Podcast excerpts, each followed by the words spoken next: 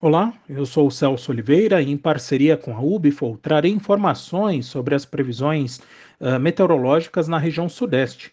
Hoje é dia 8 de fevereiro de 2022 e vem chovendo de forma muito frequente sobre Minas Gerais, Espírito Santo, norte de São Paulo.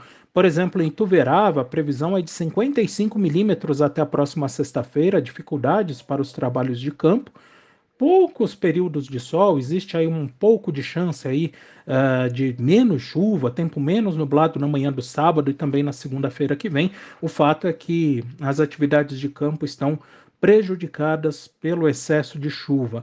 Já em Linhares, a previsão é de 20 milímetros até a quinta-feira e alguns poucos períodos de melhoria são previstos na quarta e na sexta-feira desta semana. E no Triângulo eh, Mineiro, Uberaba tem 70 milímetros nos próximos sete dias e alguns poucos períodos de melhoria nas manhãs de quarta, sexta, sábado e domingo, ou seja, o fim de semana deve ser um pouco melhor para as atividades de campo, embora não tenhamos aí uma previsão de dias completamente ensolarados.